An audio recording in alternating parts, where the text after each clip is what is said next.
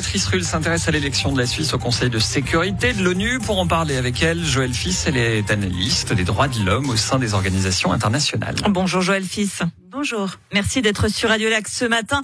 La Suisse est donc euh, élue ce soir au Conseil de sécurité des droits de l'homme. On le met à l'impératif puisque euh, il n'y a pas d'autres candidats. Donc nous serons forcément élus.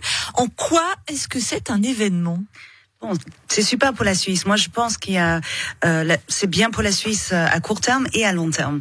Alors, à court terme, évidemment, ça peut ouvrir des portes euh, à la Suisse, ça peut renforcer le réseautage, ça peut permettre de trouver des, des nouveaux partenaires pour des projets nationaux, par exemple, ou profiler des diplomates qui sont doués pour l'avenir, peut-être même gagner quelques sièges en plus euh, dans certains organes euh, de, des Nations Unies. Et puis, alors, à long terme, je trouve que c'est vraiment très très bien pour l'image de la Suisse. Euh, allez, c'est l'équivalent en, en, politique internationale euh, d'une vidéo fédéraire pour le sport. C'est une très belle comparaison. Reste tout de même que cela fait seulement 20 ans que la Suisse est à l'ONU. Si c'était euh, si formidable, pourquoi est-ce qu'on n'a pas vraiment euh, voulu, voulu l'intégrer avant? C'est un peu en contradiction avec notre principe de neutralité?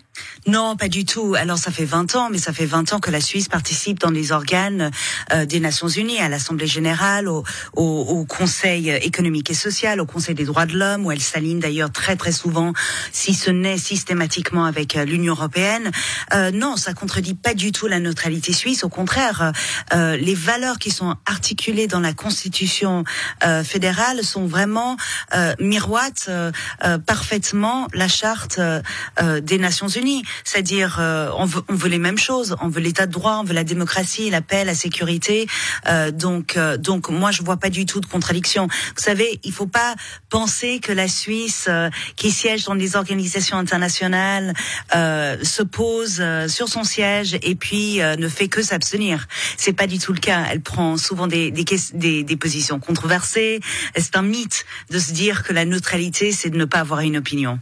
Euh, justement, quel rôle peut jouer la Suisse au sein de ce Conseil de sécurité? On va rappeler qu'il y a cinq membres permanents et puis euh, il y en a euh, 20 qui tournent, dont, dont, dont, la Suisse pour, pour deux années. Qu'est-ce qu'on peut faire, nous, parmi euh, tous ces pays?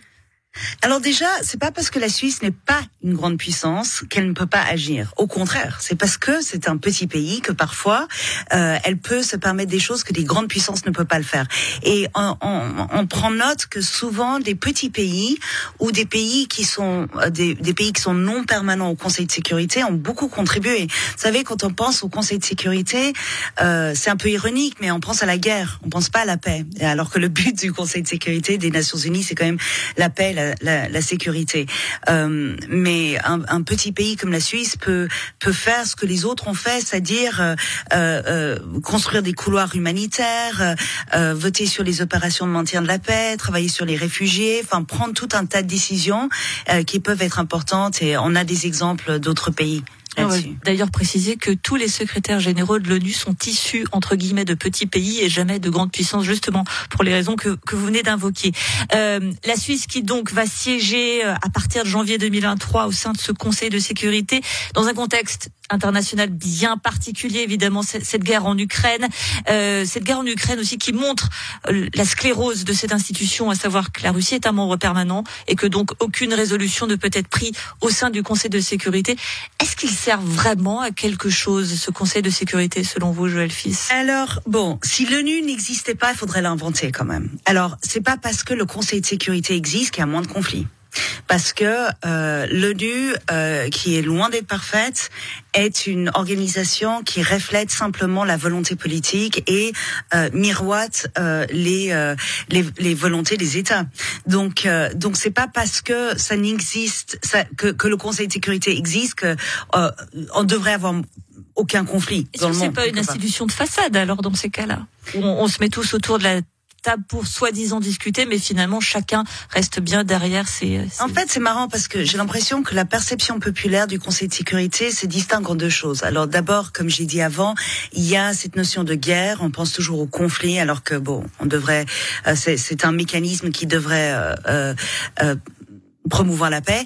Et de l'autre côté, on pense toujours à un tas de documents qui seraient pas forcément utiles, euh, tout un tas de résolutions, des choses.